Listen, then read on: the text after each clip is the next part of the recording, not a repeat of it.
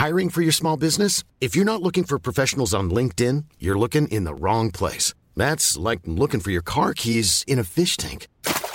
LinkedIn helps you hire professionals you can't find anywhere else, even those who aren't actively searching for a new job but might be open to the perfect role. In a given month, over 70% of LinkedIn users don't even visit other leading job sites. So start looking in the right place. With LinkedIn, you can hire professionals like a professional. Post your free job on linkedin.com slash people today. Tsugi.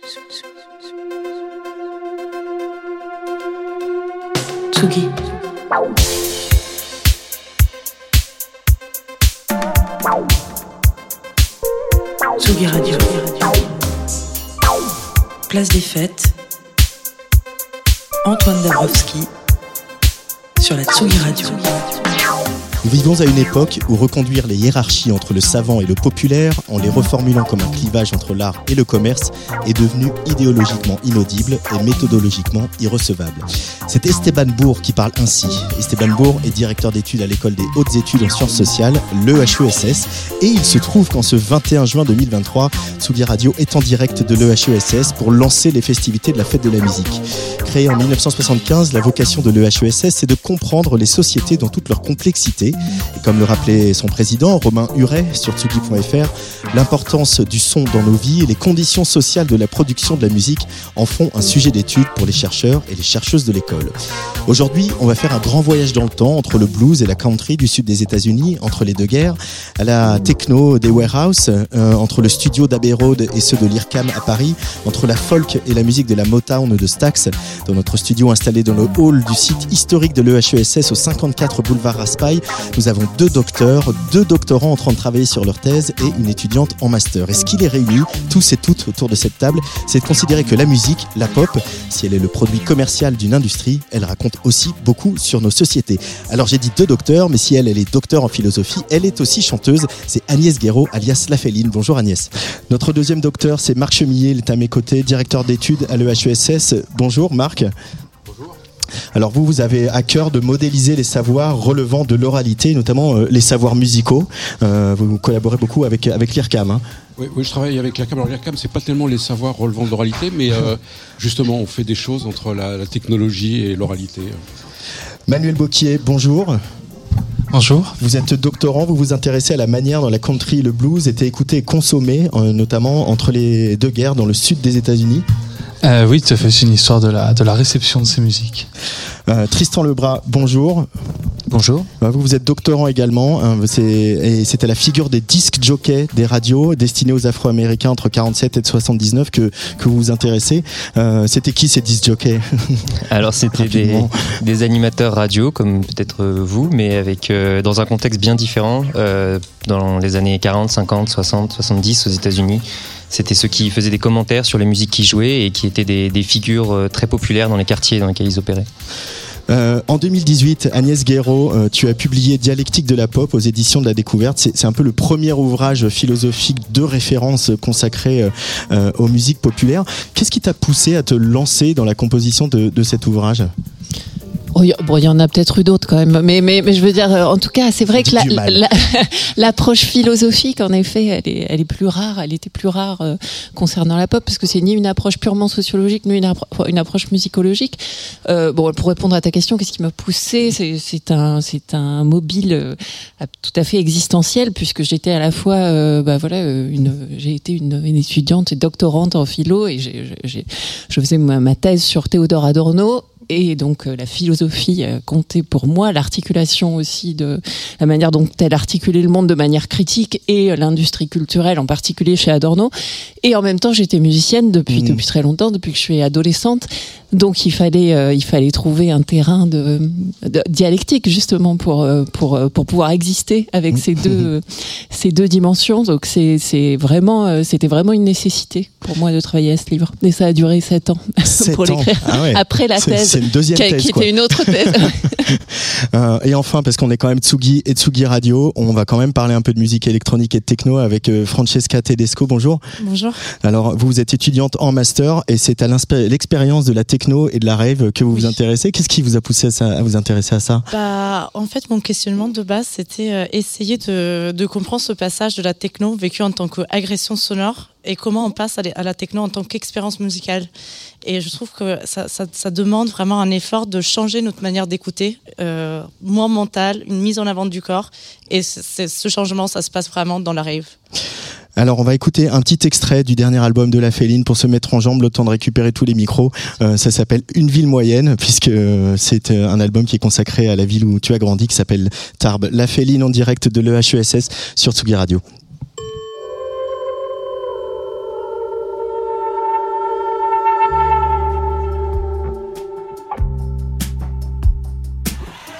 Les arbres bonne humeur.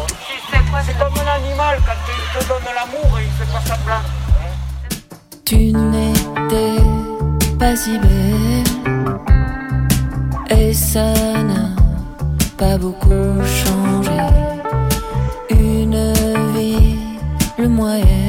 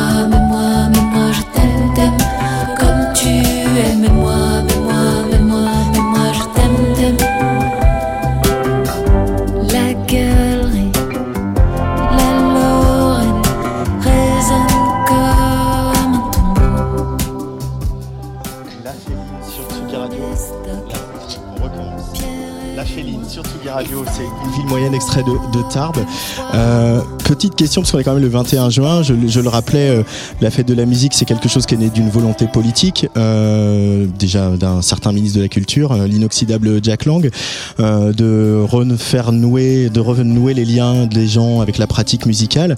Quand tu te replonges dans ta ville de Tarbes et où tu as grandi, l'expérience de la fête de la musique, c'était quoi pour toi? Bah, c'est peut-être les, les- les dernières fois où j'ai vraiment joué euh, justement dans ce mode amateur qui est permis par la fête de la musique. Et je, à l'époque, je faisais des reprises de Pete Gervais euh, voilà, dans, dans la rue Broban, la, la rue piétonne, euh, bon, assise par terre. C'est vrai que c'était un peu. euh, mais il y a des punks à chiens aussi, donc euh, on était bien. Mais, Tristan Lebrun, on, a- on en a parlé au téléphone, la, la fête de la musique, c'est- pas anodin non plus comme objet euh, social?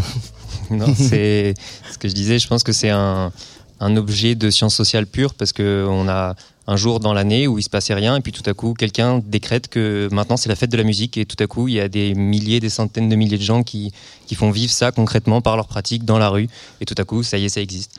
Et euh, voilà. Et ça s'exporte euh, international, c'est devenu euh, une marque. À la fois, c'est parce que tout le monde y croit que ça existe, et en même temps, c'est aussi le produit de, de politiques publiques très concrètes. C'est un décret, euh, c'est de l'argent qui est mis. euh, Voilà, donc euh, ça associe bien euh, ces pratiques, représentations, pouvoir. Et en même temps, ça, autonomise l'idée de la musique, parce que historiquement, toutes les fêtes sont associées à de la musique, justement. Enfin, je n'arrive pas même à me représenter une fête où il n'y aurait pas eu de la musique dans toute l'histoire euh, sociale qu'on peut imaginer. Donc là, c'est un moment d'autonomisation de c'est la fête que de la musique. Alors on va, faire un peu, un peu d'histoire justement. On va remonter dans les années 20 dans le sud des États-Unis avec vous, euh, Manuel Bocquier, euh, puisque c'est un moment un peu charnière entre les deux guerres où, finalement beaucoup de choses se mettent en place sur euh, l'industrie de la musique. Voilà, est-ce que vous pouvez nous présenter un petit peu l'idée, le sujet de vos recherches? Alors, moi, je travaille sur. Euh, c'est un sujet qui est extrêmement euh, restreint comparé à tout le paysage musical que je pourrais faire euh, sur les États-Unis à la sortie de la Première Guerre mondiale. Et moi, je travaille sur deux musiques qui sont vendues comme des musiques. Euh, jouées pour certains groupes particuliers, donc le blues et la country, donc le blues qui est vendu comme une musique jouée par des noirs, par des musiciens noirs pour un public noir, et la country qui est promu et vendu comme une, euh, une, musique jouée par des blancs pour euh, euh pour des blancs. Et moi j'essaye de, de, de comprendre comment dans le contexte de la ségrégation les les publics donc les consommateurs de disques les auditeurs de radio ceux qui écoutent de la musique dans les jukebox comment eux ils peuvent entrer en contact avec cette musique. Et vous avez notamment découvert que finalement les outils de fabrication, de production, de distribution sont souvent détenus euh, euh, par euh, plutôt la communauté blanche, quel que soit le public visé, quoi, et que finalement cette les notions dont on parle aujourd'hui de marketing, de ciblage, etc., apparaissent un peu dans ces années-là. Euh, oui, l'argument économique euh, sur le, quand on définit des musiques euh, d'un point de vue euh, racial ou régional, quand on dit que le blues et la country viennent du sud, qu'elles sont associées aux populations noires ou blanches, l'argument économique il est, il est, il est central. Et donc effectivement ces maisons de disques elles sont principalement aux mains de de, de, producteurs euh, de producteurs blancs, mais il y a aussi des exemples de, euh, de, de, maisons de disques détenues et de magasins de disques détenus par des noirs, mais c'est des maisons de disques et des petits commerces qui sont beaucoup plus euh, fragiles économiquement. Et est-ce qu'il y avait des, des, des passerelles finalement? Est-ce qu'il pouvait y avoir de la, euh, des populations blanches qui vont écouter euh, du blues euh, et réciproquement des, des Afro-Américains qui vont écouter de la, de la country? Est-ce que c'était plus perméable que ce qu'on pourrait l'imaginer aujourd'hui? Alors, ce qui est donné à ce qu'on voit quand, quand, quand, on écoute et quand on regarde comment la musique est, produite, c'est que euh, y a des, des, représentations raciales qui sont très fortes, avec des associations à des populations précises qui sont très strictes, mais effectivement dans la dans la consommation euh, de disques, notamment, euh, voilà, le blues et la country étaient étaient vendus avec beaucoup d'autres musiques dans les mêmes endroits, et donc c'était pas aussi racialement strict euh, qu'on a l'impression que ça l'est en regardant euh, la, manière dont c'est produit.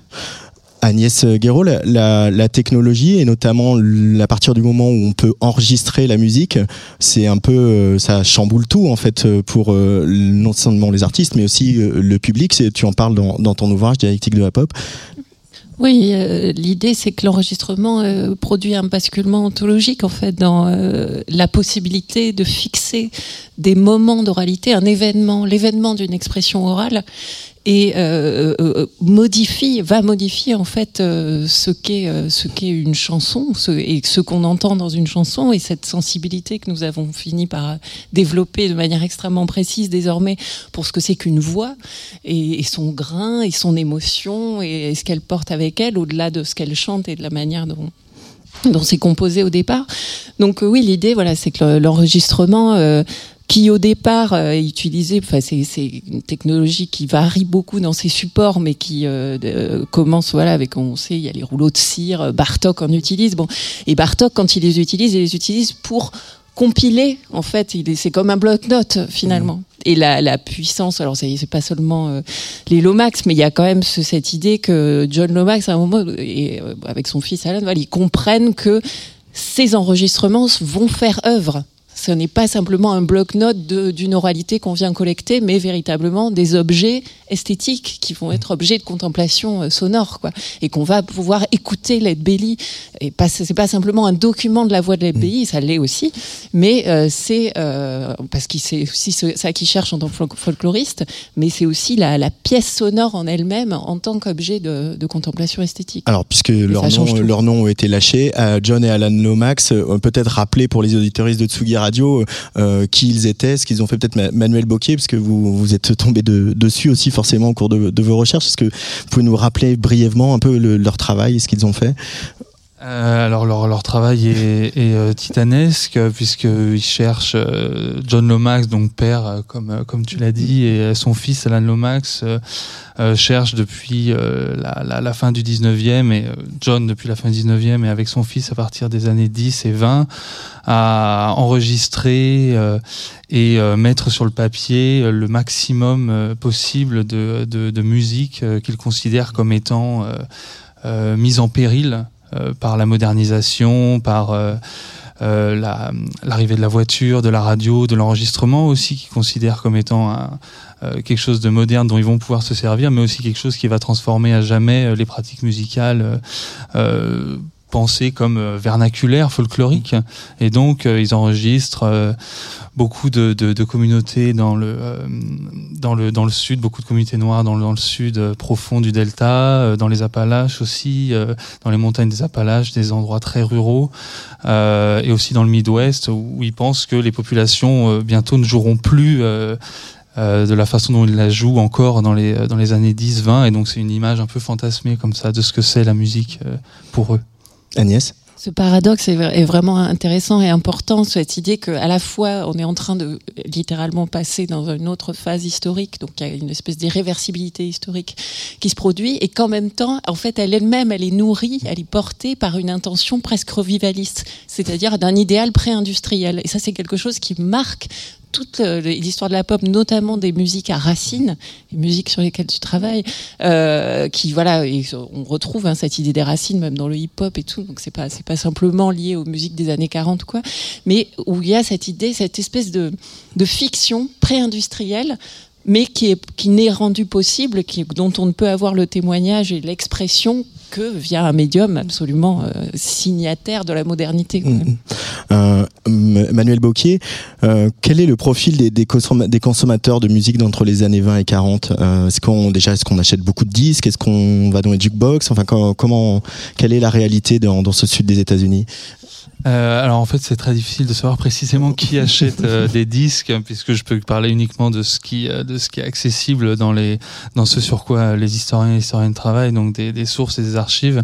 Il en reste très peu en réalité sur euh, qui sont les consommateurs. Donc on peut supposer que euh, ça peut être euh, tout le monde, mais suivant les contextes, ça peut être toujours très très très différent. Mais ce qu'on sait, c'est que des magasins de musique, il y en a un nombre euh, euh, gigantesque dans les Mm. grandes villes. Il y en a euh, plusieurs dizaines, des fois des centaines de magasins de disques. Ça dans laisse les rêveur quand villes. on voit l'état aujourd'hui de, Oui, oui, il a pas, pas de magasins de disques un peu plus, partout. hein. Beaucoup plus de magasins de disques de, de- que de disquaires à Paris aujourd'hui.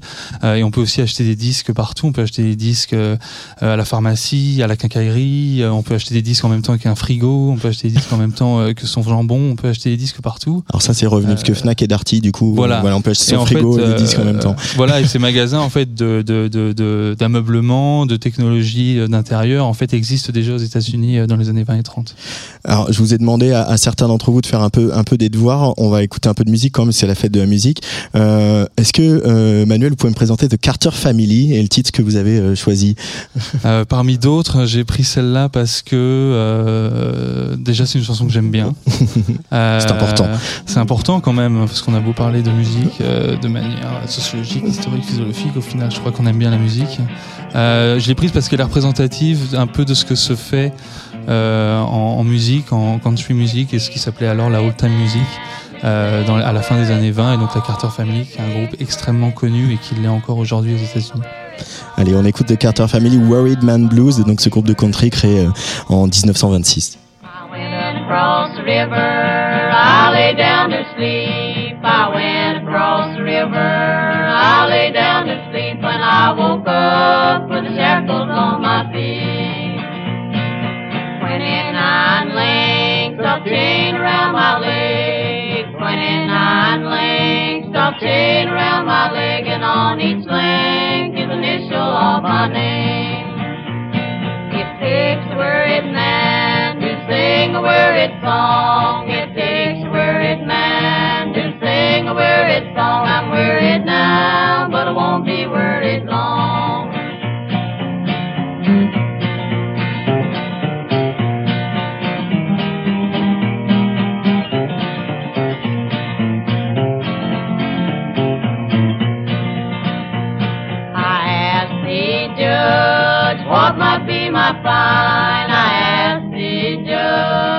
what might be my fine. 21 years on the RC mountain line.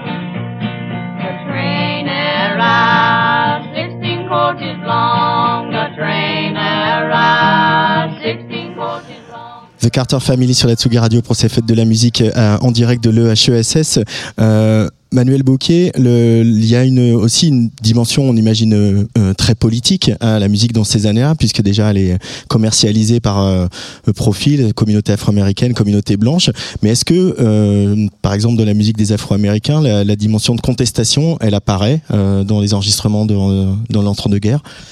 Alors, euh, il euh, elle, elle apparaît dans certains enregistrements euh, qui sont qui sont en fait euh, de ceux qui sont de restés les plus connus, avec des figures comme celle de, de Josh White aux États-Unis à la fin des années 30, qui enregistre beaucoup de disques politiques, et quand le Parti communiste aussi aux États-Unis s'empare de cette musique-là au milieu des années 30. Mais en réalité, la majorité des chansons qui sont catégorisées vendues comme étant du blues à l'époque sont des chansons de pop euh, de musique populaire, donc qui parlent euh, d'absolument tous les sujets euh, et qui sont pas pas différentes des autres types de musique, qui parlent du quotidien, des ruptures amoureuses, des enfants, des maris, des femmes, et aussi parfois de politique. Mais c'est un, sous-texte qu'il est un peu difficile comme ça d'objectiver. La majorité des chansons sont en fait des chansons qui sont produites pour être vendues à la majorité, à la maximum de consommateurs possible. Agnès Guéraud, est-ce qu'au fil de, tes recherches sur, euh, pour Dialectique de la pop, est-ce que tu as réussi à définir euh, brièvement qu'est-ce que c'est que la pop, qu'est-ce que sont les musiques populaires? En, en- pas, en, pas en 4 heures du coup. J'ai 4 minutes. ça non, ben, j'ai, justement, je, comme je suis musicienne aussi, l'idée c'était absolument pas de, de fermer, hein, de faire un petit parc comme ça avec une barrière euh, qui me permette de délimiter un territoire que évidemment à la moindre conversation avec un musicien euh, dont je serais, on serait sorti euh, de, de ce territoire. Donc il y a bien sûr un genre qu'on appelle la pop et qu'on va opposer soit au rock, soit au folk, avec l'idée d'une musique plus, mélo- plus mélodique, plus radiophonique, euh, plus commerciale euh, si on veut. Bon, ben, même si voilà, dès qu'on va parler de sunshine pop ou de baroque pop, on va on va être plus spécifique. Bon, mais j'ai aussi euh, voilà l'idée c'est que je propose un concept formel aussi du pop, euh, de, de la pop. Je, je garde le féminin parce que c'est la musique dont je parle et pas la- même pas la culture, hein, parce que j'essaye de pas noyer le poisson, le poisson musical. Donc, euh, et euh, ce concept formel de, de la pop, c'est vraiment, euh, euh, je l'articule à partir de deux euh, grandes déterminations. La première, c'est cette dimension de l'enregistrement. C'est-à-dire, c'est une, expression orale euh, enregistrée, fixée par l'enregistrement. Et la deuxième articulation, c'est un idéal esthétique, parce que voilà, euh, la musique concrète procède aussi de l'enregistrement, donc il fallait aussi distinguer de ça. Et la deuxième détermination, donc c'est un idéal esthétique que j'appelle l'utopie de la popularité. Et c'est l'idée. Bon, alors c'est un petit peu complexe pour ça. Je, je vais quand même prendre 4 heures. Non, je plaisante. Mais c'est- donc cette idée que si on fait quelque chose de l'ordre de la, de la pop, justement, euh, on se rapporte à cette utopie de la popularité. On peut s'y rapporter polémiquement, on peut s'y rapporter en y adhérant complètement. On peut être Frank Zappa ou, euh, ou euh, Rihanna. Euh, voilà, j'ai une idée, justement, ça me permet d'ouvrir l'idée de la pop, y compris à des pratiques de jazz. Donc, mais euh, cet idéal esthétique, c'est donc l'idée que euh, à un moment donné, il est possible, dans la figure du hit, de réconcilier euh, l'exigence et la popularité. C'est-à-dire que le plébiscite et l'art ne se contredisent pas. Mais c'est une, po- c'est un- une possibilité. Une possibilité peut-être extrêmement réduite. Mais je, je dirais que voilà, faire de la pop, être un artiste de pop, produire des objets pop, c'est travailler avec l'enregistrement, avec en regard, dans un rapport qui reste lui très variable, cette idée, cette utopie de la popularité, cette visée à un moment, c'est une pensée de l'immédiateté qui ne serait pas contradictoire avec la profondeur. Donc je développe. Marc Chemillet, cette, euh, cette histoire d'oralité dont parle Agnès euh, à l'instant, euh, vous travaillez avec l'oralité justement et vous la confrontez à la technologie aux technologies, devrais-je dire. Euh, Qu'est-ce que c'est peut-être une petite réaction à ce que ce que vient d'exposer Agnès Guéraud?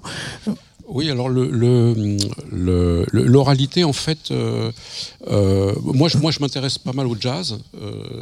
et, et, le, jazz, il a ce, statut un peu particulier que.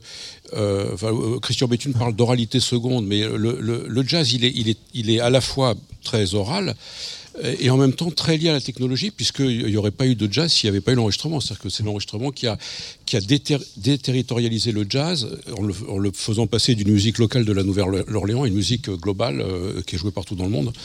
Et donc, il peut y avoir des rapports assez complexes hein, entre l'oral, l'écrit, l'enregistrement. Voilà. Mais en tout cas, le, le- l'enregistrement en, en tant que technologie a, a- a- a joué un rôle absolument essentiel dans le développement de cette musique euh, qu'on a appelée le jazz, et à laquelle je m'intéresse particulièrement, parce que moi je travaille beaucoup sur l'improvisation, évidemment, c'est c'est la musique euh, de l'improvisation par excellence.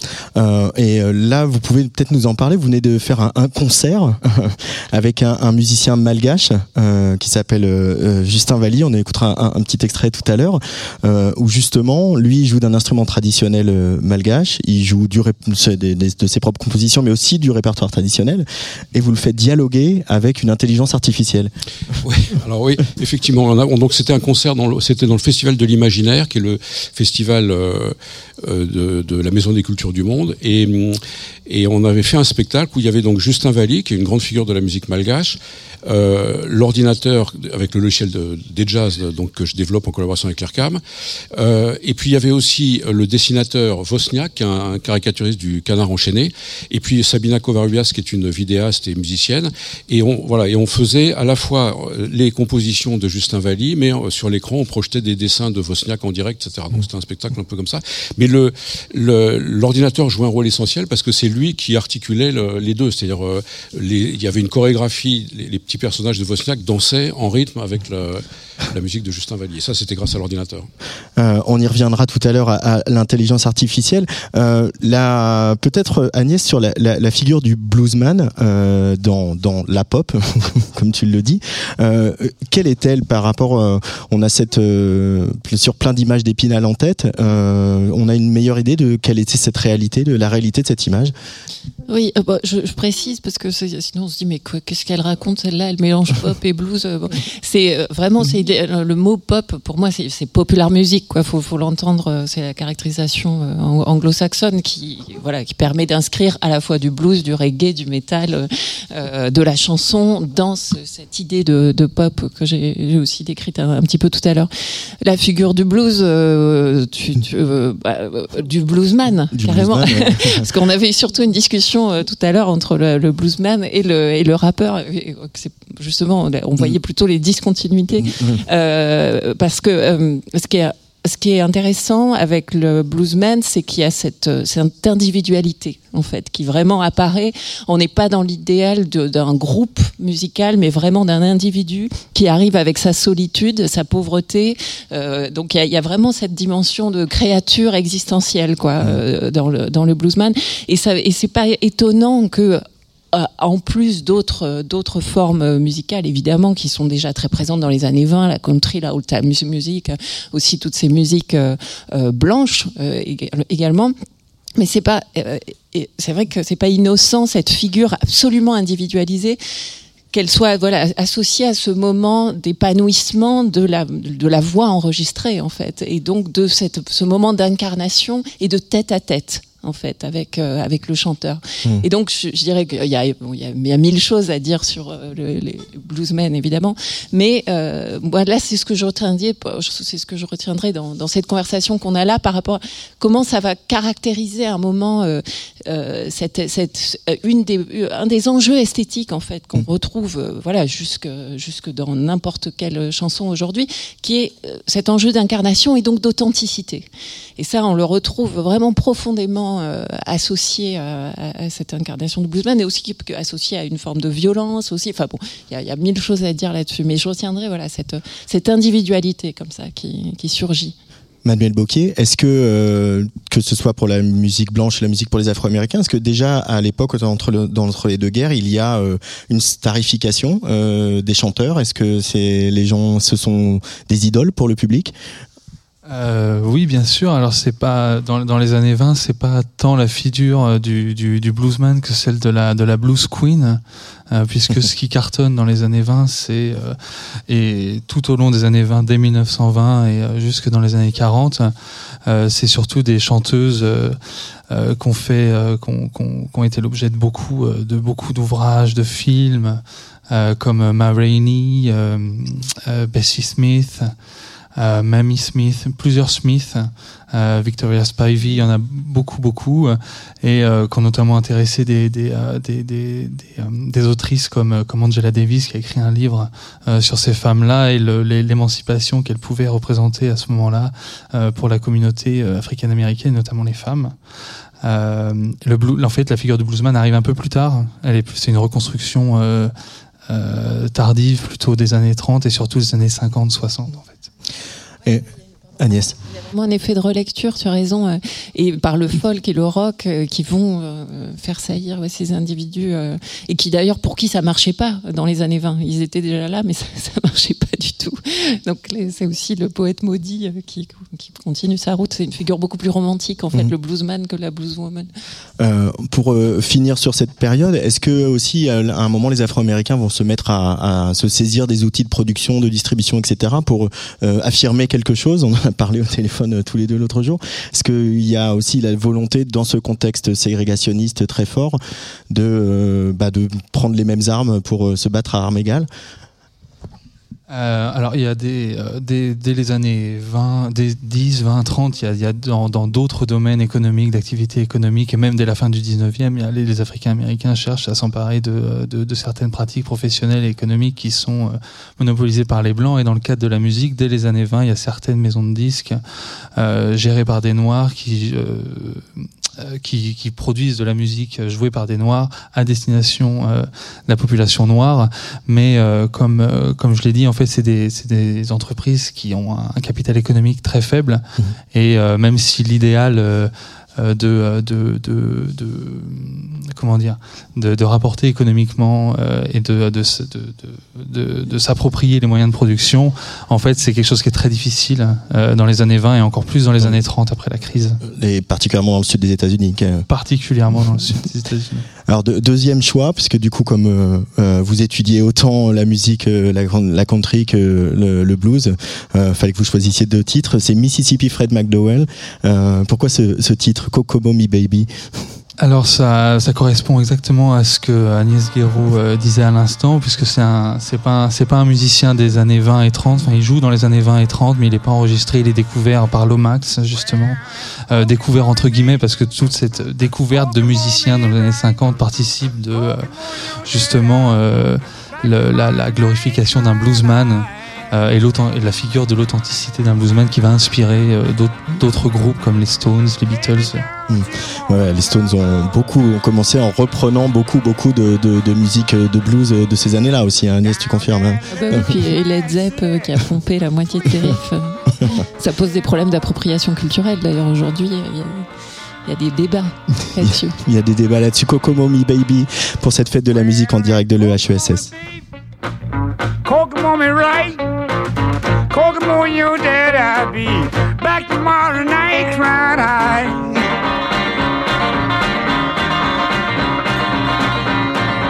Baby, don't you wanna go down that Liberty City? sweet old Kokomo.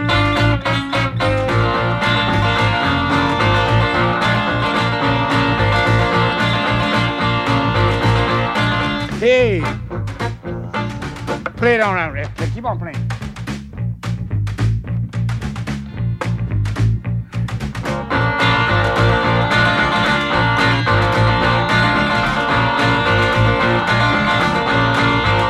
Well, I ain't never loved me, hope I never will. Just the way God love and gonna get somebody killed trying high.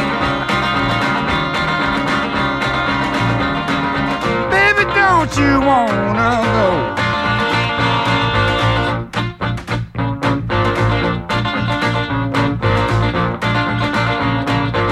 Down that Lebanon Line City, sweet old Kokomo.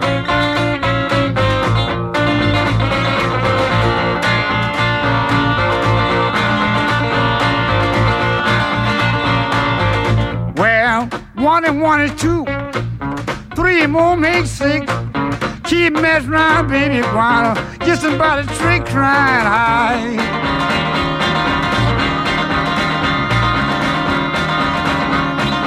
Baby, don't you wanna go?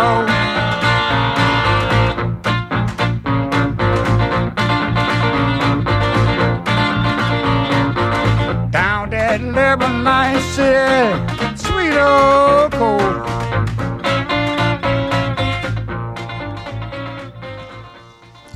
Kokomo Me Baby, c'est Mississippi Fred McDowell. On parle de musique, de la fête de la musique en direct de l'EHESS. Euh, et on va faire un petit saut dans le temps. La guerre est finie. Et on va s'intéresser à ce qui se passe euh, sur les ondes, à la radio. Euh, on connaît bien les DJ Atsugi Radio, évidemment, puisque c'est de là qu'on vient, de, du dance floor, de la musique électronique. Et pour autant, euh, le métier de DJ est né euh, dans une cabine, euh, dans, une, dans des stations de radio, un petit peu partout, notamment aux États-Unis. Tristan Lebras, donc vous vous intéressez au rôle des disques jockeys, euh, donc les, les, les animateurs qui passent des disques à la radio. Euh, Qu'est-ce qui vous a emmené vers euh, ce champ d'études? Alors, euh, au départ, je travaillais pas du tout sur ça. je travaillais sur les musiciens. c'est c'est toujours plus sexy en général les musiciens, donc on- je voilà. j'ai cherché des archives sur eux et j'en ai pas beaucoup trouvé parce qu'ils laissent pas beaucoup d'archives. Mais dans les archives, j'ai trouvé plein d'histoires de disques jockeys, donc euh, c'est pour ça que je suis allé par là. Et en fait, euh, ça m'a semblé être euh, un groupe qui était assez peu étudié, alors qu'ils ont ils ont eu une, une importance sociale. euh, assez remarquable dans les années 50, 60. euh, et, euh, on parlait de la starification tout à l'heure. euh, Il y a certains disques jockeys qui avaient la réputation d'être plus célèbres que les, que les, les musiciens qu'ils jouaient eux-mêmes, euh, enfin qu'ils jouaient dont, ils jouaient les disques. Et donc euh, ça, me, ça me semblait important de, travailler ces, personnages-là qui, qui, sont, euh, qui ont réussi à se hisser d'une certaine manière euh, en haut d'une industrie de la musique et d'une industrie de la radio euh, qui était euh, pas du tout euh, facile à grimper euh, de base, mais grâce à un certain nombre de, circonstances favorables et euh, un, certain savoir-faire qu'ils ont réussi à mettre en place, euh, ils se sont, se sont retrouvés euh, avec beaucoup de célébrités et parfois beaucoup d'argent. Alors, un, peu de la même manière que Manuel Bocquet, entre les années 20 et 40, euh, on a des radios qui sont principalement détenues par euh, des personnes blanches, euh, qui sont dirigées par des personnes blanches, mais dont les stars sont euh, ces disques jockeys afro-américains euh, et dont la mission est vraiment de s'adresser euh, aux communautés afro-américaines. Euh, même ils en deviennent, on, parle de, de- sponsoring à l'époque aussi, où il y a beaucoup de marques euh, qui viennent euh, organiser des événements, etc. dans les villes. Euh, Comment expliquer voilà euh, cette spécificité très états-unienne finalement de- d'avoir euh, des entreprises tenues par des blancs où on fait monter des stars afro-américaines pour le public afro-américain? C'est cette histoire de la ségrégation qui va durer si longtemps aux États-Unis quoi. Bah, en fait, il faut d'abord se demander comment une radio gagne de l'argent. Je ne sais pas comment vous gagnez de l'argent à Tsugi Radio, mais Avec en tout cas, aux. États-Unis, aux États-Unis, euh, c'est la pub. C'est 100% de la pub. Il y a très très peu de, il n'y a pas vraiment de, de, de radio, de médias publics euh, euh, aux États-Unis. C'est un système très différent et c'est donc essentiellement commercial. Pour pouvoir, pour pouvoir attirer des investisseurs, la radio doit donc euh, montrer que son audience est en fait un marché de consommation.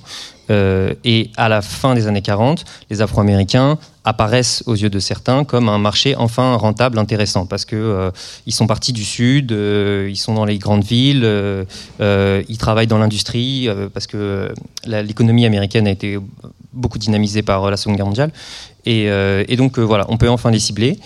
Et là, euh, ce qui se passe, c'est que, pour acheter une radio, ça coûte quand même assez cher. Donc, euh, ce sont des investisseurs qui sont euh, déjà assez riches et qui sont donc tous blancs quasiment, qui, qui montent ces radios-là pour pour faire de l'argent, euh, encore plus d'argent, avec avec donc un personnel afro-américain parce que ils se disent que pour pour que les gens achètent euh, les pubs qu'ils vont entendre à la radio, il faut qu'ils s'identifient à cette radio. Il faut qu'ils se disent que la radio est un prolongement de la communauté afro-américaine. Et donc, euh, ils embauchent euh, tout un tas de disques jockeys afro-américains. Mais ces gars-là, au départ, n'ont jamais accès aux positions de cadre, de management. Ils ne sont jamais propriétaires. Ils, ont, ils ont très peu de pouvoir sur les instances décisionnelles de la radio. Et donc, euh, ensuite, euh, en fait, ce qui, ce qui est intéressant, ce qui m'intéresse le plus dans cette thèse, c'est que euh, malgré tout, ces disques jockeys-là euh, se retrouvent à une position euh, assez stratégique parce que euh, déjà, ils sont courtisés par les labels parce que euh, les disques se vendent en fonction de la, radiodiffusion, beaucoup. C'est parce que les gens entendent des disques euh, qu'ils les achètent. Euh, donc, les labels euh, euh, sont très sont très favorables aux disques jockeys, euh, les, les accompagnent beaucoup et leur donnent ça- souvent beaucoup d'argent.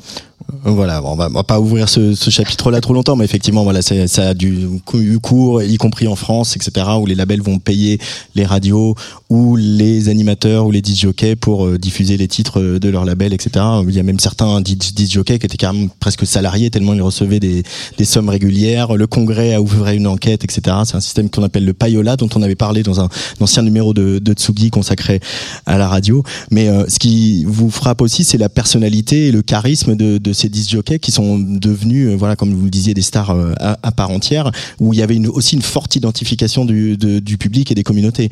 Mm. En fait, ce qui est donc ce qui, m'intéresse, c'est que ils sont, ils, peuvent faire beaucoup d'argent grâce à leur proximité avec les labels, mais ils sont aussi en fait catapultés au milieu de la communauté afro-américaine pour que cette euh, pour que ces radios-là soient acceptées. En fait, euh, la radio, euh, les radios vont inviter des élites politiques locales, vont inviter le directeur de l'école afro-américaine, vont inviter le pasteur le plus populaire, ils vont inviter tout un tas de gens pour dire voilà, regardez, on est parfaitement intégré dans le tissu afro-américain. Et, et donc, ça, ça va créer une, déjà une proximité euh, qui va les aider ensuite à. En fait, ils connaissent tout le monde. Les disques jockeys, ils connaissent tout le monde, tout le monde les connaît. Euh, et en plus de ça, euh, la radio mise beaucoup sur le fait que qu'ils aient une forme de flamboyance. Ils sont très flamboyants, en fait. C'est le terme qu'on emploie souvent en, en anglais. Et ça. Ça les, ça, ça les rend d'autant plus prestigieux. Ils sortent avec des voitures de luxe, euh, euh, ils ont toujours des costumes impeccables, c'est un peu des sapeurs, on, dirait Mhm. aujourd'hui. Euh, ils, ont, ils sont dans toutes les fêtes, dans toutes les soirées, et, et c'est parce que ce prestige-là est ensuite censé amener les auditeurs à consommer les produits dont on fait la publicité à la radio. Agnès Guéraud Euh, tu, tu me disais que entre les entre les diffusions, ils pouvaient euh, faire des publicités, donc euh, qui qui n'étaient pas enregistrées, quoi, qui re- reformulaient à chaque fois avec leur panache et euh, et leur style. Euh, mais co- comment euh, Parce que finalement, c'est quand même une figure de, de prescripteur là qui est en train d'émerger, qui est à la fois entièrement euh, enfin, empêtré dans des logiques commerciales. Et comment comment se structure cette euh, tu vois nous on a tendance à se dire bon bah aujourd'hui enfin je sais pas un journaliste prescripteur c'est pas euh, c'est pas un annonceur enfin et donc là la- les, les deux dimensions prescripteur et annonceur ont l'air de d'être- d'avoir émergé finalement presque euh, simultanément dans cette figure du DJ et comment euh, comment ça pouvait s'articuler ça? Parce que soit soit on est un vendu soit on a un idéal esthétique mais comment? Peut-être la frontière est plus floue aux États-Unis Ouais, qu'en Europe aussi. hein. ça plus flous, est toujours plus flou, mais en fait, moi, ils me font beaucoup penser aux influenceurs d'aujourd'hui, euh, ces disques jockeys, parce que euh, ils ont. Ils ont une communauté de fans euh, et ils leur parlent sincèrement. Enfin, ils présentent des discours assez sincères et les, les fans n'ont pas le sentiment particulier d'être d'être l'objet d'un d'une démarche commerciale. Euh, c'est euh, toujours si, si, si, c'est gratuit, c'est que c'est vous le produit. Et, euh, et donc ils ont, ils ont, ils sont parfaitement dans cette démarche-là, mais euh, c'est pas grave. Enfin, je veux dire, ça ne, ça ne, ça n'est pas un problème, ce n'est pas identifié comme un problème. Et puis de toute façon, à l'époque, et surtout aux États-Unis, c'est, euh, c'est tout à fait normal d'être dans cette démarche commerciale. Quand vous allez dans un stade de, de foot euh, aux États-Unis, c'est le stade Mercedes-Benz. Euh, Quand vous allez, parfois, vous pouvez aller dans un théâtre qui pourrait être le théâtre Coca-Cola. Enfin, euh, le, sponsoring, les marques, la puissance du, capitalisme est, assez, ancrée et ne, pose pas tant problème que ça aux, yeux des gens. Donc ils arrivent parfaitement à manier ça, d'autant plus qu'ils apportent beaucoup de, ils apportent beaucoup de, de- de plaisir euh, aux Mm. gens en fait, tout simplement. Euh, ça, Agnès, c'est quelque chose que tu as étudié justement cette espèce de, de, de, de pas de deux entre euh, euh, l'artiste, euh, la pureté de l'expression artistique et finalement l'industrie du disque, qui est une industrie qui est là pour faire de l'argent. Bah là, en t'écoutant, je me disais qu'Adorno aurait eu en, enfin, en horreur cette figure du DJ. parce Alors Adorno, c'est le, philosophe, le philosophe euh, Ouais, mais c'est voilà, ça, qui c'est vraiment le- la formation capitaliste, euh, capitalistique euh, du goût, enfin, Mm. de se dire que ce que toute la bourgeoisie du 19e siècle s'est imaginé être quelque chose qui euh, était au-delà de- des conditions de production, mais aussi des conditions de consommation, euh, qui était donc le, le goût comme un idéal euh, à la fois euh, universel, enfin un jugement universel, enfin subjectif mais universel. Bon, évidemment faussement universel. Tout ça a été déconstruit depuis fort longtemps. Mais là, voilà, cette. euh, Je pense que c'est intéressant quand tu convoques cette notion de sincérité. Parce que sans doute, alors je sais pas, est-ce qu'il y a des archives, euh, de, des, quand même des textes ou des, des manières de faire différentes en fait d'un DJ à l'autre? Parce que tu dis ils ont leur communauté. Est-ce que c'est justement à, quel à, quel moment on, on bascule d'une communauté de, de consommateurs à une communauté de fans? C'est la, la notion de préférence en fait dans le- dans l'achat là qui est en jeu. Et en fait, euh, préférer, ça veut à la fois dire qu'on est consommateur, mais euh, ça peut aussi avoir le sens esthétique d'être un fan. Au fond, un consommateur, un fan, c'est un consommateur esthétisé. Euh, euh, donc, euh, comment certains, est-ce que certains DJ plus que d'autres travaillaient à construire une communauté qui ne soit pas simplement une communauté de consommateurs, mais également une com- communauté de fans de leur propre lecture de l'offre capitaliste de la musique? Alors déjà, ils étaient, euh, euh, ils n'ont jamais vraiment, ils se sont jamais adressés à leurs auditeurs comme à des consommateurs directement. Et ça a toujours été, on, on a toujours essayé de construire d'abord euh, des fans, une construction en termes de fans, parce que déjà il y a beaucoup de fan clubs euh, de, concrets euh, avec euh, des, associations où on a sa carte de membre et tout ça. Euh, et puis surtout, ils ont, ils étaient, ils étaient très présents dans les événements de la communauté, c'est-à-dire que ils organisaient des booms, ils étaient dès que y avait, les radios organisaient souvent des, des concours de jeunes talents ou des choses comme ça. Du coup, ils accompagnent tout un tas d'événements qui sont gratuits pour les, gens qui y vont, qui structurent l'événementiel local et, et qui, euh, qui sont, euh, euh, qui sont des, des moments cool pour les gens. Donc, euh, euh, ils n'ont ils jamais le sentiment d'être consommateurs. Ensuite, il y a un autre niveau, c'est que dans les années 60 particulièrement, euh, ils vont, il y en a un certain nombre de ces disques jockeys qui vont beaucoup se politiser, qui vont beaucoup se rapprocher de, de- de- d'organisations, d'associations euh, très, très engagées pour le moment pour les droits civiques euh, notamment. Et, euh, mais c'est, et c'est donc ils vont en plus apparaître comme étant des, des leaders au terme de ce combat politique-là. Euh, donc euh, ça, ça, ça, ça, fait pénétrer, ça, amène leur euh, communauté de fans dans une autre dimension. Et est-ce qu'il y a un équivalent de, alors c'est des figures beaucoup plus tardives, hein, mais de John Peel, tu vois, pour la BBC ou Bernard Lenoir pour France Inter, tu vois, cette espèce de figure comme ça de sélecteurs, ce qu'on appelait, ce qu'on appelait aussi des sélecteurs, mais qui voilà semblaient libres de leur choix et avec vraiment un projet esthétique. Est-ce que tu as des, noms en fait de, jockeys comme ça qui auraient émergé en tant que, que prescripteurs euh, Alors il y en a plusieurs, bien sûr. Euh, parce que moi je m'intéresse surtout à la diffusion des, des musiques euh, qui sont identifiées comme noires. Et donc dans ce domaine-là, il y en a plusieurs, mais le plus connu c'est Alan Freed, qui était donc qui est parfois considéré comme le père du rock and roll parce que son émission de radio dans laquelle il jouait un certain nombre de musiques qui n'étaient pas encore appelées rock and roll, mais qui que plus tard on fera rentrer au panthéon du rock and. Euh, son émission s'appelait Rock and Roll, tout simplement, Euh, le Rock and Roll Show. Donc euh, lui, il, a, il est considéré comme ayant, comme ayant fait naître aussi ce genre, comme ayant participé à la, à la, à la formation de, ce genre. Et, mais bon, lui, il va avoir un destin funeste puisque il est aussi très lié au label, au- à ce qu'on a parlé, dont on, a parlé tout à l'heure, la Payola. Et donc, quand il y a un grand, une grande enquête parlementaire qui est lancée par le Congrès des États-Unis en 1959 euh, sur, euh, sur ces pratiques-là, euh, il, est, il va être le bouc émissaire, c'est lui qui va tout prendre. Et donc, il va perdre tous ses postes à la radio. le fisc lui tombe dessus.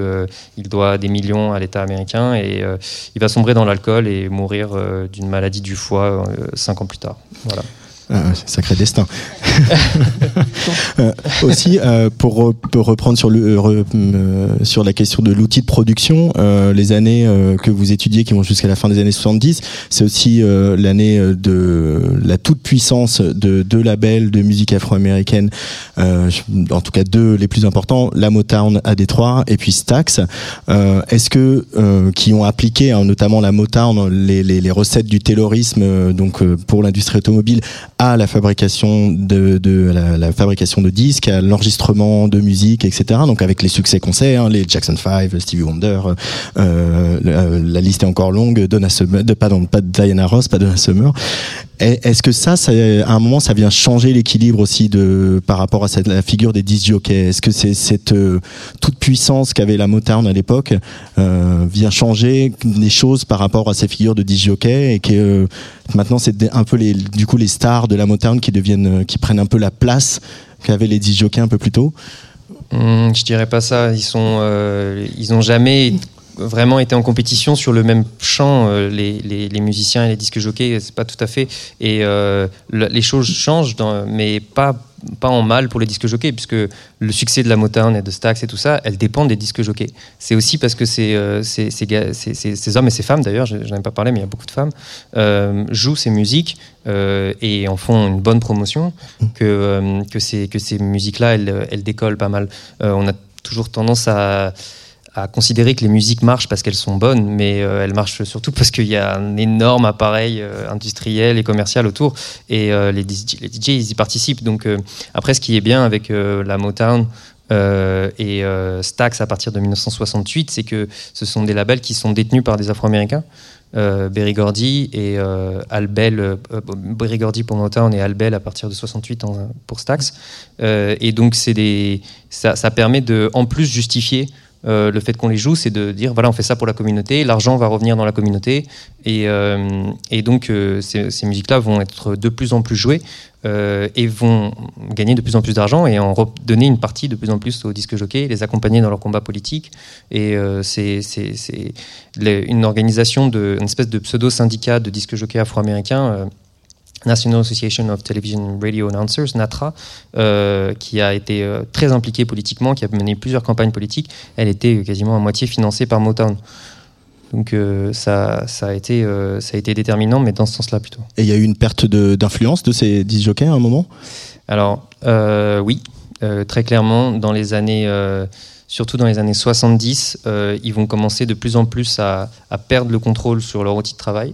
C'est-à-dire que suite aux nombreux scandales de payola et tout ça, euh, on leur dit que de toute façon, euh, ils sont corrompus, donc euh, ils vont choisir des musiques uniquement parce qu'ils sont payés, et du coup, on va leur retirer le pouvoir de programmation. Ils n'ont plus le droit de... Enfin, ça va se faire petit à petit, ça va s'étendre dans l'industrie radiophonique, mais ça va toucher les disques jockeys afro-américains, surtout dans les années 70. Donc on leur dit maintenant, vous ne jouez plus que les playlists, le top 40, euh, dans la catégorie RB, par exemple. Et, et donc il y a ça. Ensuite, euh, ils ne font plus les publicités eux-mêmes aussi parce que euh, il y a un progrès technologique qui permet de préenregistrer les, euh, les publicités. Et donc ça, on délègue ça à des acteurs qui font ça dans des studios et c'est plus les disques jockeys. Donc ils perdent cet espace-là pour, pour mettre en place leur flamboyance un peu.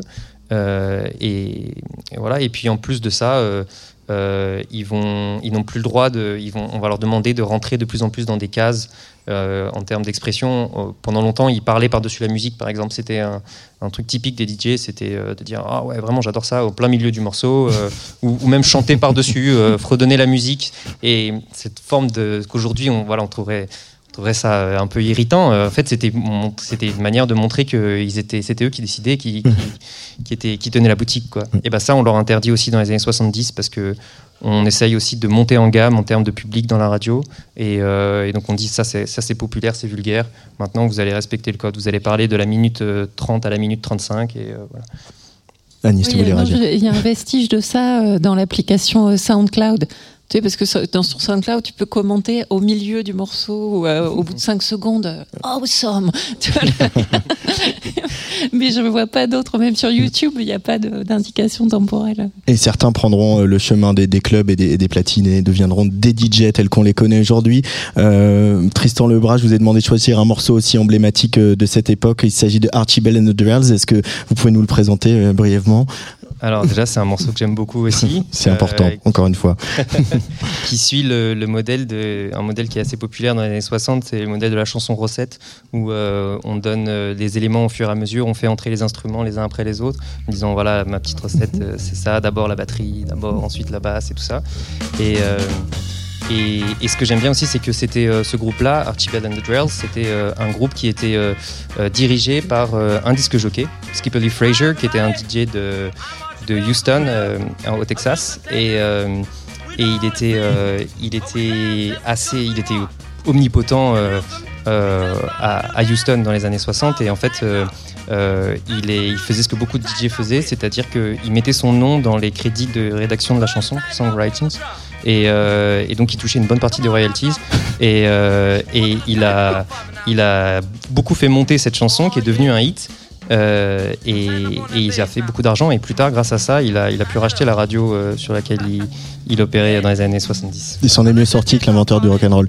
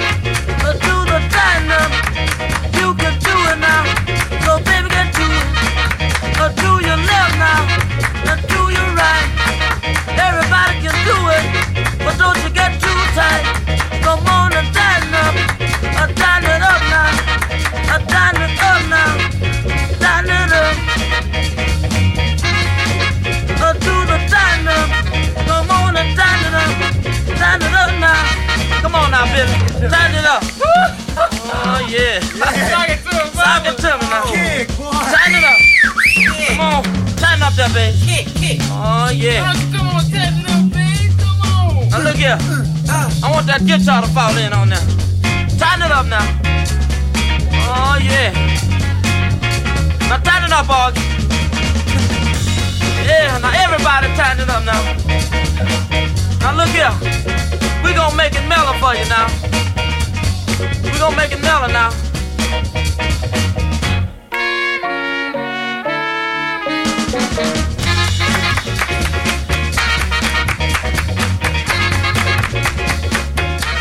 Aujourd'hui sur Tsugi Radio, la parole est aux sciences sociales pour cette fête de la musique en direct de l'EHESS. Alors on, a bavardé euh, pas mal avec Tristan Lebras et Emmanuel Boquet qui sont deux doctorants. J'ai à, à mes côtés Marc Chemillet qui est donc euh, directeur d'études.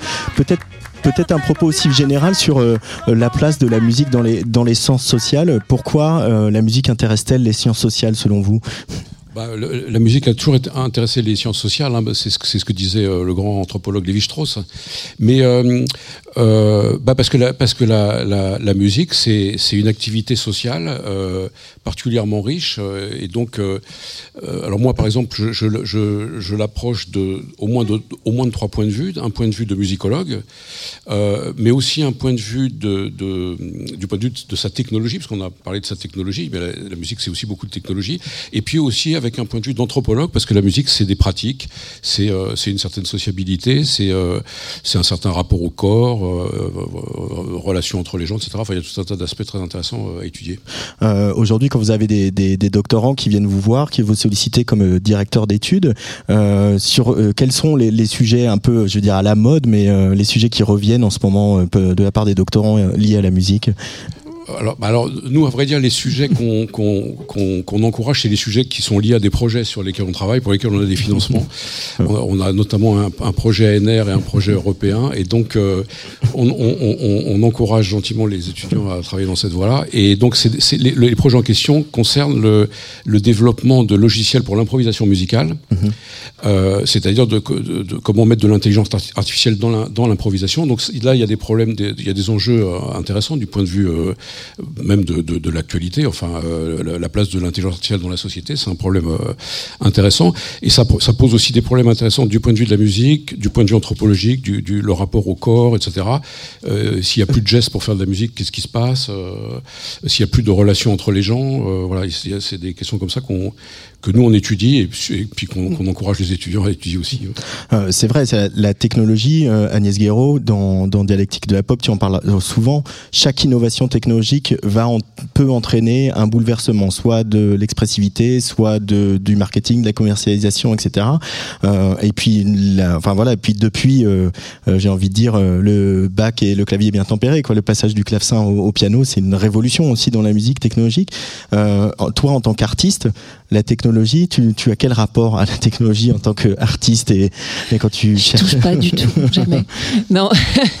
je, je, av- avant de répondre à cette question, je, je, je voulais réagir à ce que tu disais sur euh, ces questions d'anthropologie que- qu'éclaire en fait l'intelligence artificielle, parce que pour le coup, moi, c'est c'est, justement en réfléchissant euh, au statut de la subjectivité humaine dans sa finitude que euh, je me suis rappelé à un moment bah, d'une scène de 2001, l'Odyssée de l'espace, où, où euh, en fait euh, le commandant qui s'appelle Dave, j'ai oublié son nom de famille, bon, bah, débranche Hall et Hall, donc qui est une intelligence artificielle vraiment de- absolument Machiavélique. enfin pas ma- absolument programmée jusqu'au bout avec une, une, une grande puissance pour euh, mener la mission à bout. Euh, c'est pas non plus une- un esprit complètement autonomisé en fait. C'est pas une intelligence libre, c'est une intelligence euh, extrêmement spécialisée et que dont toutes les volontés sont déterminées par cette spécialisation.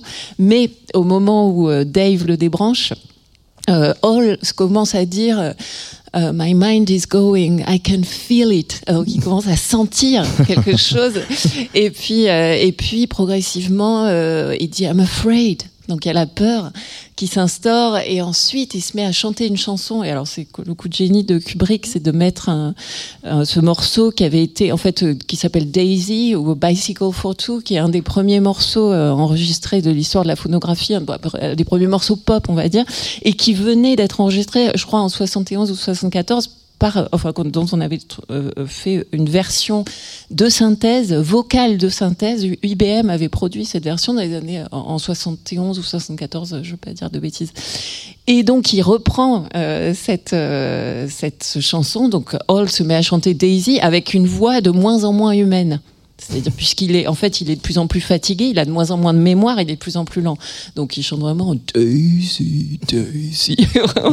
Et je me disais que c'était passionnant parce que finalement, c'est le moment où il est émouvant.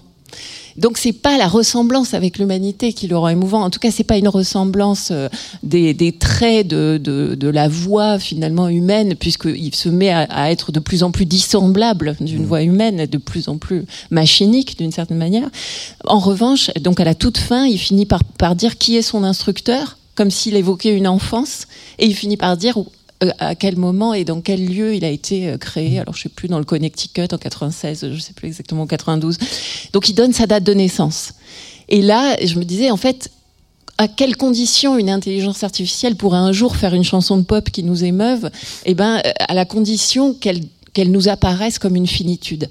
En fait, on sera très heureux qu'elle ressemble pas à de l'humain sur plein d'autres aspects, mais cette finitude, cette idée d'être né et de, de mourir et, d'avoir peur, et enfin, bon, toutes ces, en tout cas, je disais que c'est un une possibilité de, de anthropologique que, que révèle cette scène et qui est- que je trouve vraiment très euh, euh, très forte quoi de ce point de vue là. Euh, Une réaction à ça, Marc Chemillet Ça, c'est très intéressant. Mais alors, je pense que ce que, ce que tu dis, c'est lié justement à l'idée de relation. C'est-à-dire que le, le, ce qui est intéressant là dans le film de Kubik, c'est, c'est, c'est la relation qu'on peut instaurer avec cette espèce de, de robot qui est en train de, de, de perdre ses, ses- ses- son énergie. Et, et la musique, c'est une affaire de relation. Alors, c'est quelque chose de, de- Nous, on travaille beaucoup, et c'est, lui qui nous avait un peu encouragé dans cette voie-là, avec un, un grand musicien de jazz français qui s'appelle Bernard Lubat, qui est une, une grande figure historique, euh, qui avait joué avec Stan a, qui a aussi fait de la chanson avec Claude Nougaro, etc., qui a un festival à Uzès, près de Bordeaux. Et alors, euh, tout de suite, avec lui, euh, on est parti dans une direction qui était de développer cette, cette notion de relation. Et je pense que si la machine euh, euh, peut nous émouvoir, c'est, par exemple quand il y a un bug. Quand il y a un bug, euh, et, et, et Luba, ce qui l'intéresse, c'est ça. Il dit, alors, euh, des, des fois, il rigole parce qu'on on- on lui a fait faire des choses. euh, Des fois, on s'est retrouvé dans des concerts où la machine ne marchait plus, donc on- il attendait, on attendait que que la machine se remette à marcher. Et, et, souvent, il nous dit, la machine, elle, elle, elle m'inspire à la fois parce qu'elle joue dix fois plus vite que moi et elle me montre comment je pourrais jouer dans 200 ans si je travaillais beaucoup. Et en même temps, des fois, elle fait des choses épouvantables euh, où elle se plante. Et, et voilà. Et donc, je, je pense que ces affaires-là concernent beaucoup cette idée de relation. C'est-à-dire, qu'est-ce qu'on peut instaurer comme relation entre l'humain, la machine, le public voilà, et, en quoi la, machine peut enrichir ces relations. Et je trouve que c'est pas le même rapport parce que si on regarde dans euh, le congrès de Dartmouth là, quand euh, cette idée d'intelligence artificielle a été euh, construite par des, théoriciens plutôt de l'informatique, aussi anthropologues, et il y avait cette idée d'une intelligence qui serait finalement la même que celle de l'humain, un idéal de, mais euh, euh, beaucoup plus performante. Et je me rends compte, moi, que ça soit euh, qu'on regarde, euh, je sais pas, le travail de Holly Herndon, par exemple, ou même euh, ce musicien dont on parlait tout à l'heure, Benoît Carreskig, que souvent, euh, et tu vas me dire si tu euh, raisonnes aussi comme ça, j'ai l'impression qu'il y y a un peu cette idée, en musique, en fait, ce qu'on attend, c'est que l'intelligence soit autre. Enfin, il y a un petit syndrome E.T., c'est-à-dire qu'on a plutôt envie, qu'on n'a pas vraiment envie qu'elle performe l'humain. Enfin, c'est, au contraire, et donc c'est dans finalement dans le dans les moments de glitch que euh, y a une espèce de promesse euh, extraterrestre, quoi, extra-humaine. Donc, euh, l'humanité, elle, tiendrait dans cette finitude euh, que, je disais tout à l'heure, mais une finitude, par contre, qui serait complètement différente, quoi. L'étrange, l'étrangeté. Et, je, me dis que c'est intéressant de, de s'attarder là-dessus parce que au fond, ça rend le projet euh, de musiciens dans, dans leur euh, rapport à l'intelligence artificielle complètement différent de ce qu'a été en fait le projet des gens de Dartmouth qui avait en fait euh, euh, plutôt un idéal de, voilà de, de se, modeler sur l'humain et le rendre simplement plus perform- per- performant et plus parfait dans ses décisions. Et nous, euh, voilà, on veut de l'imperfection parce qu'on veut de la différence en fait. Mais est-ce que c'est pas aussi l'idée de la musique finalement? C'est-à-dire que la musique, là on en parle de musique depuis une heure sur Tsugi Radio à l'EHSS, mais euh, la musique c'est aussi un art de l'indicible, de, de quelque chose qui fuit, de quelque chose qu'on n'arrive, sur lequel on n'arrive pas forcément à mettre le doigt, de pourquoi vraiment ça nous émeut ou ça nous fait danser ou euh, ça nous fait rire. Bah, c'est pour ça que bon moi moi je suis je, suis- je suis pas euh, euh, enfin je joue un peu tous les instruments mais pas du tout de manière virtuose simplement pour me faire pour faire mes chansons quoi. Et je compte beaucoup sur l'accident mais c'est juste mes limites en fait qui donc les, machines mais parce que bah, en fait on, passe son temps. Même une guitare euh, est un instrument ce que j'appelle un instrument prêt à jouer. C'est-à-dire qu'il y a déjà quelque quelque chose de l'ordre d'une composition de la musique sur un manche de guitare. Et euh, finalement l'intelligence artificielle elle aussi elle est précomposée elle est prête à jouer. Donc évidemment encore plus quand on travaille avec des logiciels du MIDI, euh, il y a énormément de cellules musicales qui sont quand même déjà données à l'avance dans le travail musical qui- tel qu'il se produit aujourd'hui.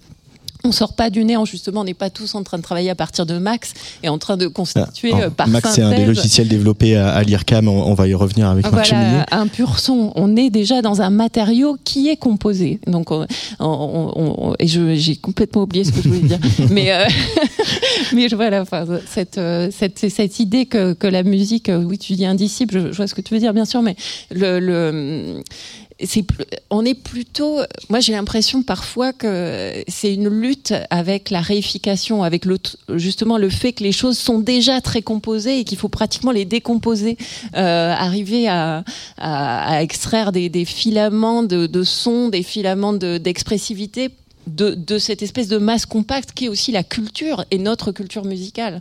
Donc euh, on, on, on part, on part jamais de rien. Enfin, et c'est un peu le problème d'ailleurs des intelligences artificielles aujourd'hui, c'est cette réflexion sur la base de données. Qu'est-ce qu'on leur donne à manger pour euh, pour pour quel résultat? Donc il faut euh, il y, a, y a ce jeu. Euh, Pour répondre à ta question finalement, entre de- sur la technologie, j'ai un rapport à, à, voilà à différents instruments, à la fois des instruments acoustiques, non acoustiques, bien sûr, et je vais être portée par un rythme euh, bon, bah, ou par le fait que je n'écris jamais les paroles de chansons avant de d'être dans la musique qui me permet de d'énoncer les mots euh, de manière déjà musicale. Mais euh, pour, pour répondre à ta question, cette, cette, te- cette technologie disponible, elle est, euh, voilà, c'est c'est à la fois euh, une, euh, comment dire, c'est c'est une, c'est un filet dont les mailles sont parfois trop resserrées et le, le, le geste musical, qui, qui est aussi un geste tout le temps, un geste de choix, euh, c'est aussi un geste d'ascèse, quoi, parfois de, de vœu de pauvreté, quoi. On a envie d'élargir un peu la, la maille et rendre, rendre la chose un peu plus libre et on revient à cette idée de relation, dès lors laisser davantage de place à l'auditeur. C'est un peu le problème des, des morceaux voilà, qui sont tellement conditionnés par ces précompositions de notre culture sonore, cette manière de, qu'on a euh, finalement d'avoir des, sonorités qui sont désormais absolument préconstruites, que bah, il n'y a plus aucune justement aucune émotion, aucun indicible. Enfin, parler d'indicible à leur propos, c'est de la publicité mensongère, quoi. Je veux dire, il n'y a plus d'indicible, il n'y a plus que, que du prédictible. Donc c'est ça que je dirais. C'est dans le rapport à la technologie, c'est une manière de lutter contre la prédictibilité aussi qu'induisent tout cet instrumentarium extrêmement complexe. Et pour autant, Marc Chemillet, l'improvisation, notamment dans le jazz, elle vient pas de nulle part. On n'improvise pas euh, comme ça. Qu'est-ce qu'on apprend à une intelligence artificielle euh, concrètement? Comment comment euh, vous travaillez au quotidien avec ces logiciels? En, en fait, il y a, il y a- il y a une idée qui est très importante, que, pour rebondir sur ce que disait Agnès, euh, quand elle parlait de culture. En improvisation, il y a, il y a un, un- c'est un- un- un musicien qui avait écrit un, un- un- un très- texte très intéressant sur l'improvisation. Il distinguait l'improvisation idiomatique et l'improvisation non idiomatique. Et C'est-à-dire Alors, alors l'imp- l'improvisation non idiomatique, c'est ce qu'on appelle l'improvisation libre, le free jazz. euh, voilà. Et l'improvisation idiomatique, c'est plutôt la tradition du jazz quand on improvise sur des standards ou des choses comme ça, où là, on, on respecte une grille harmonique, enfin, on, s'im- on s'impose un certain nombre de contraintes. Et, et, et moi, j'ai pas mal été euh, intéressé par cette distinction. Euh, le- les, les gens avec qui je travaille à, à l'IRCAM développent de la technologie dans, dans une démarche qui est assez expérimentale à l'IRCAM, avec, avec des concerts de, de musique euh, euh, assez expérimentale, nouvelle. euh, Voilà, pour. Et- rappeler, l'IRCAM, le premier président à avoir dirigé l'IRCAM, c'était Pierre Boulez. Absolument, ça a été fondé par Pierre Boulez dans les années 70, donc grand, grand compositeur de musique dite contemporaine à l'époque, et, et qui est un des plus grands centres de- de- de- d'informatique musicale actuellement dans le monde. Et alors, moi, comme je suis an- anthropologue aussi, je suis à l'EHESS, je, je me suis dit, mais si, on, si ces intelligences qu'on essaye de développer, si on les met ailleurs que dans les concerts très expérimentaux de l'IRCAM, si on, la met, on les met ailleurs, qu'est-ce qui se passe? Et, et donc, je me suis intéressé à des contextes comme euh, euh, alors, les musiques électroniques. Je l'ai fait ce matin. Là, j'ai travaillé avec un, un DJ qui s'appelle Insula et qui sera d'ailleurs au Petit Bain euh, samedi prochain. Euh, j'ai travaillé avec des musiciens de jazz comme Bernard Lubat dont j'ai parlé. Et puis, j'ai beaucoup travaillé aussi sur des musiques euh, traditionnelles, on peut dire, qui sont les, euh, les- musiques de Madagascar, parce que j'ai fait du terrain à Madagascar. Et je me suis dit, mais qu'est-ce qu'est-ce qui se passe si on met un, un ordinateur là-dedans, par exemple? Est-ce que ça. Voilà. Et c'est des musiques qui sont très contextualisées. Par exemple, les musiques que j'utilise, c'est des musiques qu'on joue dans des, dans des rituels de trance. Il y a des, des, des cultes de possession qu'on appelle le chumba, où on fait ces musiques qui m'intéressent. Et j'avais discuté avec un, un musicien, j'avais travaillé beaucoup avec lui, j'avais capté son jeu pour le mettre dans l'ordinateur, j'avais pu faire des duos avec lui, et je lui avais dit, est-ce que tu crois que, que l'ordinateur pourrait aller dans, un, dans une séance de possession? Et jouer la musique. euh, ouais. et, euh, et, et, et à, sa- à ma grande surprise, sa réponse était oui. Ah oui, oui, ça serait super. euh, Tu peux le voilà. Et donc cette histoire de de de de, de, l'indicible, de la de comment la musique comment la technologie, si on l'utilise, l'intelligence artificielle pourrait produire quelque chose de tout à fait nouveau, etc. C'est plus compliqué que ça parce que c'est du nouveau sur un horizon un certain horizon d'attente qui est défini par ce, contexte, cette culture, cette communauté. Moi, je, vois beaucoup les choses en termes de communauté de pratique, parce que par exemple, dans la musique de Madagascar, il y a un truc qui est absolument terrible, c'est le rythme. Ils ont un rythme ternaire avec, euh, donc c'est 1, 2, 3, 1, 2, 3, et l'accent est sur le 2. 1, 2, 3, 1, 2, 3, 1, 2, 3. C'est pratiquement impossible à battre. Si, si je- on pourrait faire l'expérience là, si je jouais la partie de Hochet, tout le monde frapperait dans les mains, euh, pas là où il faut. Voilà. Et donc, et donc ça, ça c'est quoi ça? Et, et comment on peut faire apprendre ça à un ordinateur? Voilà, ça c'est, des questions que je me pose et euh, qui m'intéressent et qui montrent que la, la question de, la, de l'indicible, il faut, il faut peut-être la relier à ça quand même, à cette espèce de, d'horizon d'attente, je sais pas, On va écouter un, petit peu de Justin Valli, justement, qui est ce musicien malgache avec lequel vous venez de faire un concert il y a, il y a quelques jours, vous et, vous et vos machines, en direct de l'EHS, le HESS sur Tsugi Radio. Et promis, après, on va, on va retrouver un peu le kick qu'on connaît bien sur Tsugi Radio.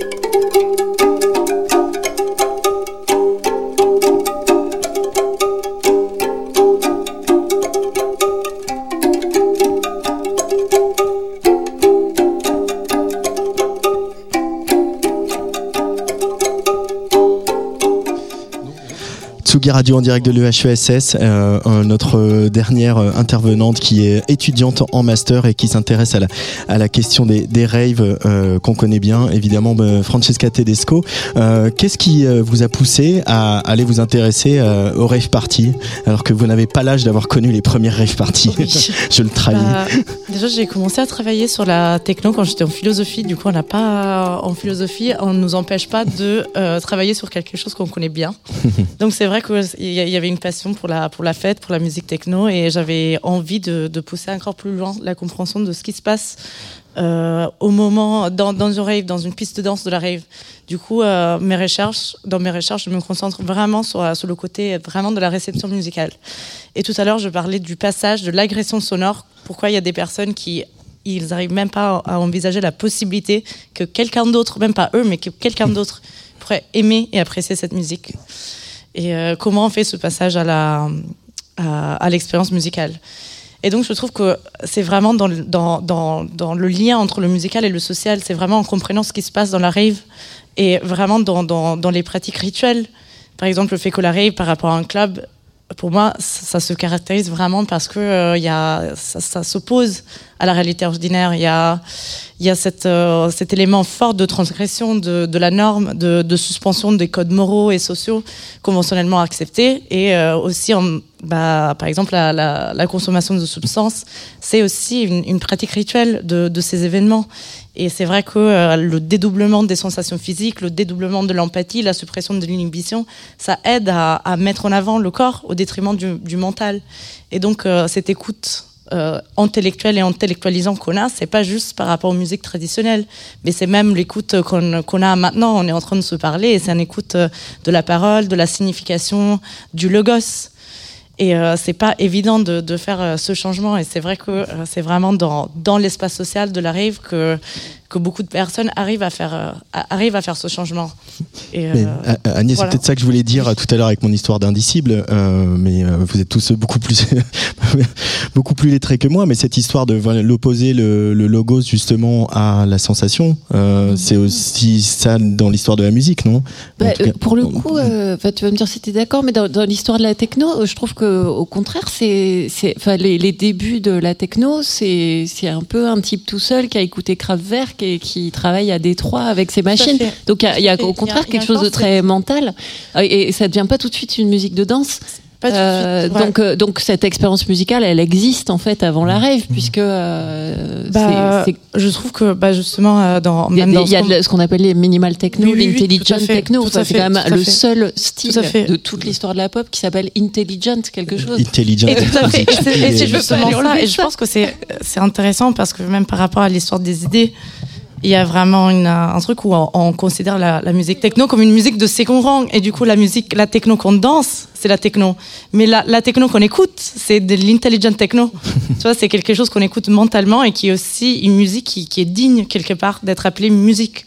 Et euh, moi, je m'occupe vraiment. euh, Il y a énormément de styles de techno. Mais euh, moi, je m'occupe vraiment de la techno euh, destinée à la rave. Et c'est vrai qu'au début, la techno, elle commence à Détroit avec, euh, avec euh, bah, les Belleville Tree, avec Ron Atkins. Et euh, et- il y a vraiment cette euh, musique plus immersive, qui n'est pas dédiée à la danse. Et c'est au moment où euh, bah, la techno, elle n'est pas du tout appréciée aux États-Unis. Et même aujourd'hui, personne n'écoute de la techno aux États-Unis. C'est quand cette musique, elle arrive en Europe et rencontre bah, ce mouvement euh, rave naissant. Et c'est au croisement de, de ces deux choses, des inspirations qui venaient de Détroit et en même temps de, de, de, de, ce moment historique qui, qui, demande un peu euh, ce, désir d'hédonisme qui se passe. Et c'est au croisement de ces, de ces deux euh, courantes que, bah, que la techno établit vraiment son, genre euh, en 93. Mais c'est vrai qu'il y a plusieurs styles. Moi, je m'occupe après de, la techno qu'on écoute, euh, qu'on danse. Et sur cette dimension subversive, parce que c'est vrai que voilà, c'est devenu presque une image, enfin de, réconciliation esthétique aussi, justement de et du, du politique et de l'esthétique. En tout cas, je sais pas si c'est tant une dissociation du mental et du physique que du politique et de l'esthétique. Et, et est-ce que tu, tu le vois, tu vois sans doute euh, ce film de Jérémy Deller qui s'appelle Everybody in the Place qui revient justement sur l'histoire de la techno. Je pense que ça va être intéressant Mm. parce que en fait, il parle de cette, euh, je crois que c'est à Sheffield, et il va voir des jeunes gens, euh, voilà, de 20, entre 20 et 30 ans aujourd'hui, la plupart racisés. Et il leur montre des scènes euh, de euh, voilà ces moments complètement fous de, de rave euh, où voilà on prenait possession d'usines désaffectées tout ça répression de la police euh. donc vraiment ce moment aussi de constitution esthétique et politique de la rave. Et tu verras, c'est enfin, c'est passionnant parce que les jeunes gens qui sont là trouvent pas ça fantastiquement subversif en fait. Et, et c'est intéressant de, de voir voilà co- comment le curseur politique et esthétique bien sûr a changé et qu'ils ont l'impression bah, que c'est des types qui font les, les tarés euh, pour rien quoi. Enfin en fait qui, enfin, et euh, c'est aussi ce sont aussi des jeunes gens qui sont dans des, des, en- des enjeux d'intégration politique, euh, de d'avoir un travail qui rapporte. Enfin voilà c'est vraiment des enjeux très sociaux économiques et devant le- pour lesquels cette manifestation collective de la rave en fait est très située dans un groupe blanc euh, et euh, vieux désormais quoi. Donc Ouais. euh, sur sur euh, voilà je sais pas jusqu'où va le, le cadre de ta thèse mais voilà est-ce que est-ce que tu vas aller jusqu'à aujourd'hui? Est-ce que la rave est-ce qu'il y a un continuum de la rave? Il y avait une Oui. une, une autrice qui a fait un texte comme ça Persis Bakering qui s'appelle The Rave Continuum Bah, moi, je me concentre vraiment sur les raves du début des années 90 en, à Berlin. Euh, mais c'est vrai que je l'utilise aussi comme un peu comme un modèle, comme un archétype. Et après, de toute façon, la, fête, c'est difficile vraiment de la cadrer. Déjà, chaque fête, c'est événementiel, chaque fête est unique. Et euh, elle, elle, a, arrive, elle a connu tellement d'évolutions, de variations. Et c'est pas juste selon les époques, mais c'est aussi selon le pays. Et je pense que du coup, dans, dans mon sujet, qui est vraiment l'expérience au cœur de la rave, c'est-à-dire sur la piste de danse, euh, même si ce qui est autour, ça veut dire le contexte historique, les raisons pour lesquelles peut-être on, on considère ça subversif, les, les, les raisons, genre à quoi on s'oppose, c'est pas tout à fait la même chose que euh, euh, Thatcher euh, à la fin des années 80 en, Angleterre, ou c'est pas la chute du mur du Berlin. Mais il y a quand même toujours cet acte subversif, je trouve. Et, c'est justement cette reprise du corps et c'est ce, ce- cette, cette, cette expérience de se déshabiller un peu d'une carapace sociale et culturelle. Et aujourd'hui, je pense qu'on parle beaucoup du corps qui, devient un principe de, différen- de différence. Par exemple, les rôles de genre. Par exemple, euh, notre habitus en termes sociologiques. Donc, euh, le travail qu'on a, les, les études qu'on a fait.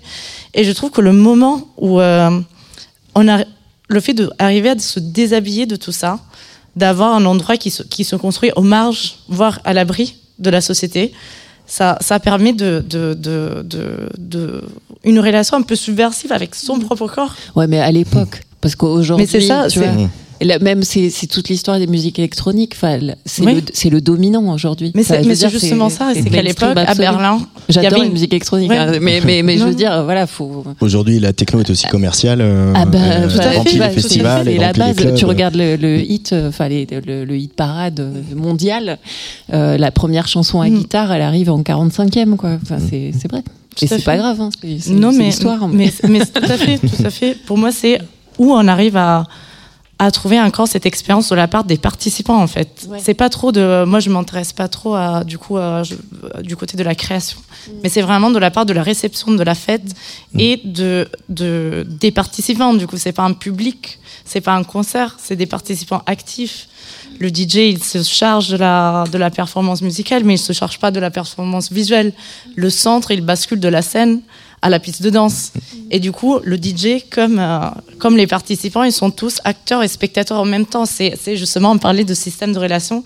Et je trouve que, que, que la fête techno pousse ça vraiment à l'extrême parce que dans, dans une fête, c'est pas les danseurs qui regardent le DJ, c'est le DJ qui regarde les danseurs pour savoir, pour être sûr que ce- cet événement un peu d'effervescence d'effervescence sociale se passe. Et d'ailleurs, il y a un inversement qui se reproduit, parce qu'il y a, y des DJ stars, et aujourd'hui, on, Ouais, voit bien, on voit bien que c'est deux, il y a un retour de la rêve, il y a un retour des collectifs, Mm. que les DJ stars sont plus forcément ceux qui remplissent euh, aussi fort et qui vont vendre autant de billets. Donc il y a un, un- un petit renversement. Il y a aussi un renversement de la pendule parce que l'heure tourne. Euh, on arrive au terme de, de cette émission. Euh, je voulais vous remercier toutes et tous. Euh, la Féline, ton dernier album s'appelle Euh, consacré à ta ville de naissance. La dialectique de la pop, c'est toujours disponible à- aux éditions de la découverte. Il va y avoir un, un tome 2. Euh, Tu travailles encore sur... euh, Bah, euh, je réfléchis pas mal aux questions d'intelligence artificielle en ce moment. Alors pas seulement dans les arts sonores, mais, qu'il faudrait qu'on poursuive la discussion. Peut-être que voilà, tu peux poursuivre la discussion avec Marc Chemillet. Merci à Tristan Lebras. Euh, merci à Manuel Bocquier et Francesca Tedesco. Euh, si cette émission a aiguisé vos curiosités sur les sciences sociales, bien, sachez que le HESS et, et la ville de Marseille organisent Allez savoir. C'est un festival de sciences sociales. C'est du 20 au 24 septembre à Marseille. Il y aura une soixantaine d'événements en entrée libre autour d'un thème voyage en utopie au pluriel. Débat, projection, rencontres, ateliers, expositions, spectacles. Les sciences sociales pour toutes et tous. Un grand merci donc aux invités de cette émission. Un immense merci à Anthony Miège, à son équipe, Samuel Fergombe, Sarah Yasmine Ziani et toutes les équipes de l'EHESS. Merci à la team Tsugi Radio, Marie Surin, Hugo Cardona, Arthur Lévy-Cussac. La fête de la musique, ça n'est pas fini. On vous donne rendez-vous à partir de 20h avec nos résidents Night Show, Molody et Loki Starfish au platine, mais aussi avec les lives de Météo Mirage et de Chéri. Ça se passe à partir de 20h en direct de la brasserie Barbès. Allez, vive la musique, vive les sciences sociales. Francesca, juste un dernier petit mot sur ton, ton choix de morceau avec lequel on va se quitter. Oui, bah justement, on parlait de, de une- d'une musique qui est destinée à la danse et qui peut pas s'écouter dans une attitude contemplative. Et je pense que ce son, ça nous montre bien qu'il faut vraiment euh, l'écouter avec le corps et dans un certain contexte pour vraiment pouvoir l'apprécier. Eh ben, on va enlever les chaises du public et tout le monde va danser ici à l'EHESS. Merci à toutes et tous.